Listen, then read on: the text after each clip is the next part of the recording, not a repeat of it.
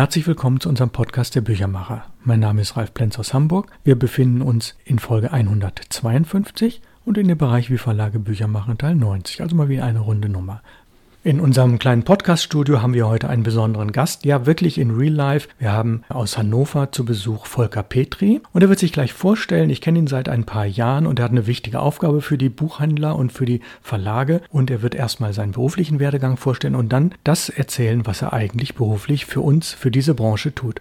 Ja, Herr Plenz, vielen herzlichen Dank für die Einladung. Ähm, wir haben 20 Minuten Zeit. Wenn ich jetzt meinen beruflichen Werdegang erzählen soll, dann brauche ich keine anderen Fragen mehr beantworten. Aber ich probiere es mal im Schnelldurchlauf. Ich bin jetzt auch seit 35 Jahren Buchhändler und gelernt habe ich eine ganz kleine Buchhandlung in Mölln im Lauenburgischen Land. Das Kuriose daran ist, als ich gelernt habe, war gerade die Tschernobyl-Krise. Und der Vater der Inhaberin saß oben im Büro und berichtete über den Fallout und über die Gefahren dahin. Und äh, als ich zum Landesverband kam und da angefangen habe, kam das Thema Corona. Ist irgendwie spannend, wie sich manche Sachen zusammenbringen. Nach der kleinen Buchhandlung bin ich nach Hamburg gewechselt, habe bei Heimann gearbeitet, zehn Jahre Filialen betreut und aber angefangen natürlich mit der Remittentenabteilung und mit einer kleinen Filiale. Bin dann nach Halle an der Saale gegangen, habe da für die Universitätsbuchhandlung Phoenix Montanus gearbeitet. Das ist jetzt Thalia, habe da die größte Fläche mit aufgemacht, bin dann zu Libri in Außendienst gegangen, habe den Bereich Hannover, Niedersachsen, Sachsen-Anhalt betreut, später Sachsen und noch Teile von Berlin dazu. Und dann bin ich aus der Liebe zum Kunden und zum Sortiment wieder zurückgegangen in den Buchhandel und habe bei der Buchhandlung Decius als Vertriebsleiter angefangen. Das klingt jetzt sehr äh, spannend für eine Buchhandlung, aber wir haben damals überlegt, wie nennt man das und habe ich gesagt, ach, Vertriebsleitung hört sich gut an. Und dann habe ich auch da die Filialen betreut. Wir hatten am Ende dann zwölf Filialen und habe die Marketingkonzepten im Prinzip äh, durch das Jahr geführt, habe mir äh, angeguckt, wie die einzelnen Geschäfte liefen. Und nebenbei war ich dann nochmal Filialleiter des Hauptgeschäftes, habe da Veranstaltungen gemacht, unter anderem Krimi-Fest Hannover organisiert und den deutschsprachigen Meisterschaften im Poetry Slam. Also das war sozusagen mein beruflicher Werdegang. Ich komme sozusagen auf dem, aus dem Handel. Der Verlag ist mir sozusagen immer als Lieferant bekannt gewesen. Sie als Verleger des Input-Verlages merken vielleicht an einigen Stellen, dass ich da nicht ganz sattelfest bin. Aber ich glaube, die Liebe zum Buch bringt uns da auch zusammen und das kann ich auch nochmal nachholen, wenn mir das fehlt. Ja, der Verband ist also der Börsenverein und das ist der Landesverband Nord, ungefähr 700 Mitglieder und dort sind Sie seit rund zwei, drei Jahren der Geschäftsführer. Erzählen Sie unseren Zuhörern Ihre Aufgaben im Landesverband und was der Landesverband insgesamt an Aufgaben hat. Das ist ja doch sehr viel. Sie sind dort mit, glaube ich, vier Personen und äh, vielleicht noch eine nette Geschichte, was Sie so jetzt erlebt haben in den letzten Jahren. Ja, als Landesverband Nord sind wir für die qualifizierte Nähe zum Mitglied zuständig. Das ist so eine Beschreibung dessen, was uns zwischen dem Bundesverband und dem Landesverband unterscheidet. Was das heißt, ist im Prinzip das Thema, wir sind bei den Mitgliedern. Wir fahren zu den Mitgliedern, besuchen die. Wir sind erste Anlaufstelle für Probleme im Bereich Arbeitsrecht. Wir sind Anlaufstelle für das Thema Verkauf, Nachfolge, aber natürlich auch Personal. Wir suchen Leute, was können wir machen? Wir kümmern uns um die Azubis. Da suchen wir gerade den engen Kontakt zu den Berufsschulen vor Ort und versuchen da wieder dafür zu sorgen, dass der Buchhandelsberuf wieder attraktiver wird und die Schulklassen voller werden und mehr Leute ausbilden, beziehungsweise sich auch zum Buchhändler, Buchhändlerin ausbilden lassen. Verlage haben da noch nicht ganz so die Probleme, aber äh, der Fachkräftemangel gerade im Handel ist relativ groß. Wir haben in der Corona-Zeit eigentlich gezeigt, nochmal, was der Börsenverein, der Verband kann, dass wir nämlich geguckt haben, was ist in den norddeutschen Bundesländern das Thema, wenn ich am nächsten Montag den Laden aufmachen muss. Was muss ich tun? Muss ich Maske? Darf ich Maske? Was muss äh, gemacht werden? Das waren sozusagen unsere Themen, die wir hatten, wo wir gesagt haben, was braucht das mit Mitglied. Das müssen wir ihm jetzt liefern und das ist das, was wir, wofür wir stehen. Nach Corona oder durch Corona bedingt haben wir eben auch viel digitale Inhalte angefangen, um zu sagen, wir setzen Themen für die Mitglieder. Wir gucken, was sind Sachen, die bei Mitgliedern eine Rolle spielen und machen daraus ein äh, digitales Event. Wir machen Regionaltreffen, die gestreamt werden. Wir waren neulich, Sie waren ja auch zu Gast äh, auf einem Bauernhof, wo wir mal gesagt haben, Buchhandlung und Bauernhof, äh, gibt es da gemeinsame Themen. Also wir versuchen Themen in der Mitgliedschaft zu identifizieren und mit ihnen gemeinsam voranzukommen. Das heißt jetzt nicht, nicht wir geben Lösungen, sondern wir geben eher das Netzwerk, also ein Verband. Ich sage es immer so, das USP, was wir haben, ist, wir haben die Adressen und wir kennen die Menschen dahinter und die Geschäfte und deswegen können wir sozusagen diese Menschen zusammenbringen. Alles andere sind dann eben auch Aufgaben von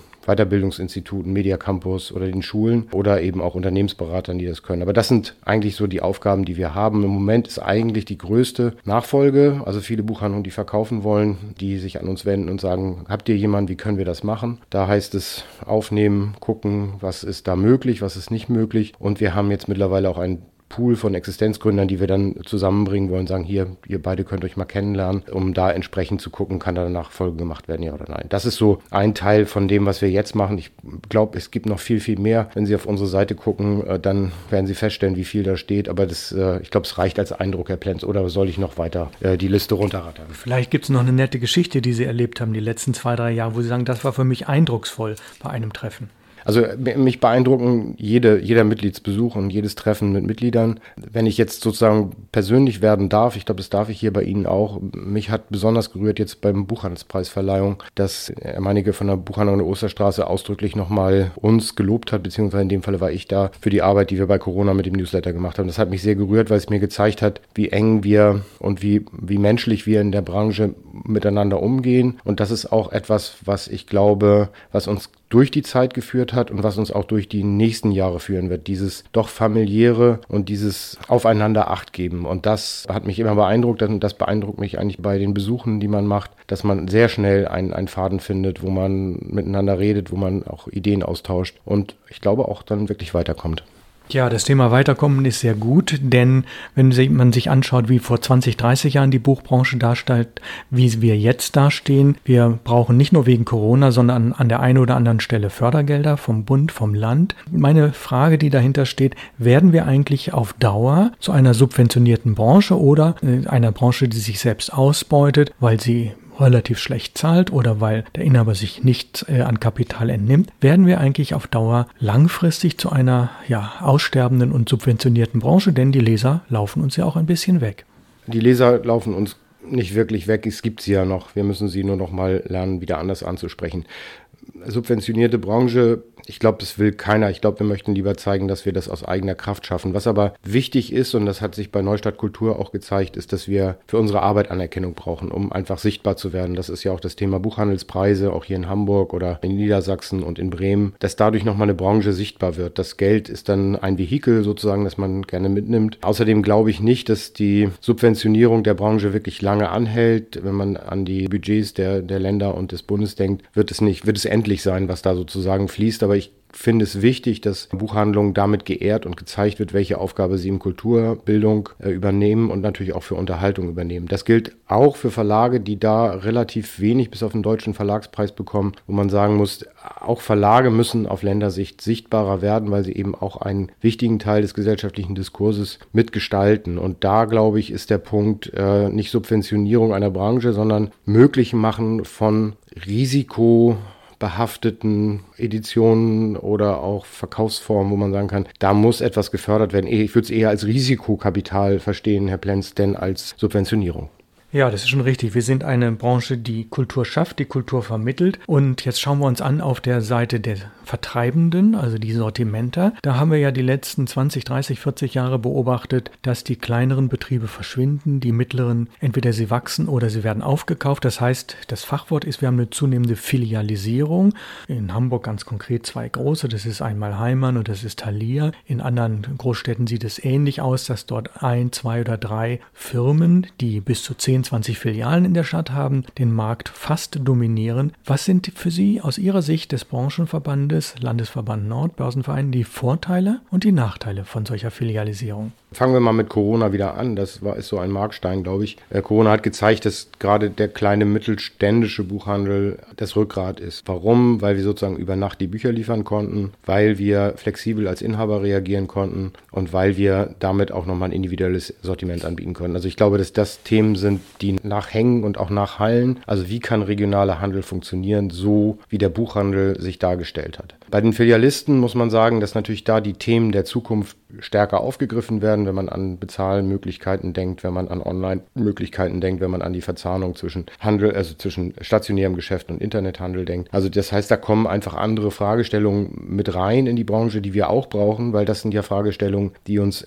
von anderen Marktteilnehmern, das muss nicht unbedingt der Einzelhandel sein, aber ein Google ist ein weltweiter Player, der auch uns vorschreibt, wie wir unsere Seiten bauen müssen, damit wir im Internet gesehen werden. Das zeigt uns sozusagen auch filialisierter Buchhandel. Ich habe da immer gearbeitet, äh, habe immer gesagt, na, das wird schwierig mit den Kleinen, die sind da, sie sind lebendig, sie machen ein tolles Bild. Der filialisierte Buchhandel ist sozusagen natürlich auch eine Möglichkeit, viel Öffentlichkeit für Buch zu schaffen. Also ich komme aus Hannover, da gab es Decius, Hugendubel, davor war es Schmollen von Seefeld und Lehmanns mit drei Buchhandlungen groß in der Stadt. Und ich kann Ihnen sagen, das Buch war noch nie so präsent in der Stadt, wie als diese drei da waren. Als dann Lehmanns nicht mehr da war, wurde es auch ruhig ums Buch. Und von daher ist jeder Filialist, der in einer kleinen Stadt oder einer großen Stadt einen Laden aufmacht, auch immer ein Sichtbarkeit machen von Buch.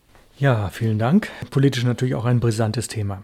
Kommen wir jetzt zu dem Anlass. Sie haben mich in meinem Verlag besucht. Wir haben ein Projekt besprochen und ich habe seit anderthalb Jahren die Buchreihe Perlen der Literatur. Sie kennen da, glaube ich, zwei oder drei Bände von. Zwei Fragen habe ich Sie an Sie. Was ist Ihr erster Eindruck bisher? Und ich habe ja immer den Einheitspreis 15 Euro. Wie finden Sie das? Ich sehe das hier auf Ihrem Schreibtisch, da ist ja noch viel Platz, also von daher wird da wahrscheinlich noch was kommen. Äh, Blau ist eine wunderbare Farbe, ich mag Leineneinbände, also Plans zumindest vom haptischen haben Sie es bei mir vollkommen getroffen und auch, dass Sie Dinge wieder entdecken, die lange verborgen waren, erfreut mein Leserherz, denn äh, Klassiker war immer eins meiner, meiner Lieblingsleseerfahrungen, die ich machen konnte. Die Aufmachung finde ich sehr schön und auch die Titelauswahl. Es dürfte ein bisschen teurer sein für mich, wenn ich mir das angucke und ich denke dann auch 15 Euro kann ich jetzt gar nicht verschenken, weil es ist zu preiswert für den, dem ich was übergeben möchte. Da hilft dann nicht unbedingt, was Sie immer sagen, nehmen Sie doch zwei. Aber ähm, wie gesagt, ist ein sehr, sehr schönes Projekt und ich hoffe sozusagen, dass Ihr Schreibtisch und dass ich den dann nochmal angucken kann, wenn er auf 1,20 Meter voll mit Büchern ist. Jetzt ist er ein Drittel voll. Ja, ich habe in der Tat vor, das noch ein paar Jahre zu machen. Ich weiß noch nicht, wie viele Bücher jedes Jahr dazukommen, ob das dann fünf oder zehn werden, aber so in der Größenordnung ungefähr äh, wird das stattfinden und freut mich, dass Sie als Leser sich angesprochen fühlten und die Haptik und Optik ist ja nicht alles, sondern eben die Inhalte europäisch, das ist das Wichtige und ich beschränke mich überwiegend wirklich auf Titel, die rechtefrei sind. Dazu haben wir schon mehrere Podcasts gemacht, warum ich das so mache und Sie als Zuhörer haben das verstanden. Wir haben vorhin das Thema Weiterbildung angesprochen. Ich hatte ja mit Frau Kolb von dem Media Campus Frankfurt auch ein längeres Gespräch. Da kam auch sehr deutlich die Liebe zum Buch rüber und ich hoffe, wir beide, Herr Petri, Sie und ich, wir können unsere Begeisterung, unsere Liebe fürs Buch auch noch weiter hinaustragen und dazu wird dieser Podcast auch einen kleinen Beitrag leisten. Ich bedanke mich sehr, sehr herzlich, dass Sie gekommen sind, sich sehr spontan bereit erklärt haben, meine Fragen zu beantworten und ja, auf ein nächstes Mal. Ich wünsche Ihnen weiterhin alles Gute im Verband und ich schätze die Arbeit des Verbandes eben sehr und möchte das auch dadurch ausdrücken, indem ich sage, ja, sowas gehört auch in diesen Podcast hinein. Also vielen Dank fürs Kommen und kommen Sie nachher gut zurück nach Hannover. Ja, Plenz, auch ich danke sehr diesen Einblick in den Verlag heute. Habe ich ja vorhin schon erzählt, als ich angefangen habe, dass ich eigentlich nicht aus dem Verlag komme. Ein Verlag ist also ein Schreibtisch und Bücher drin. Die Druckerpressen stehen offensichtlich woanders. Aber was ich wieder sehen durfte, ist, wie kreativ so ein, ein Raum ist, in dem sich das bewegt. Und das ist toll. Das ist einfach das Schöne, was Buchhandel ausmacht, dass in einem Raum eine Idee entsteht, die sich in die Welt trägt und daraus wird dann ein Buch, was vielleicht über Jahrhunderte dauert und wir können es wieder entdecken und machen. Und ähm, Bekenntnistäter sein ist, glaube ich, eins der Gründe, warum man in dieser Branche ist. Und als ich angefangen habe, auch das habe ich vorhin erzählt, in einer kleinen Buchhandlung hätte ich mir nicht träumen lassen, dass ich heute hier stehen darf und darüber berichten. Aber das ist auch die Branche, das ist das Schöne, das ist das Buch, das ist der Inhalt. Und von daher, ich glaube, dann lese ich gleich noch eins von Ihrer Bücher auf der Rückfahrt nach Hannover. Ich nehme mir noch eins mit, wenn ich darf. Na klar, Na klar. Sie können sich sich gerne am Regal bedienen. Alles Gute und äh, für Sie als Zuhörer kommen Sie gut durch diese Woche. Ja, ein sehr hochkarätiges Interview zum Thema Buchhandel, Verlage und Lesen. Und nächste Woche geht es weiter. Lassen Sie sich überraschen, es kommt nächste Woche die Folge 153 in dem Bereich Wie Verlage Bücher machen, Teil 91. Auf Wiederhören. Es grüßt Sie aus Hamburg. Ganz herzlich, Ralf Plenz.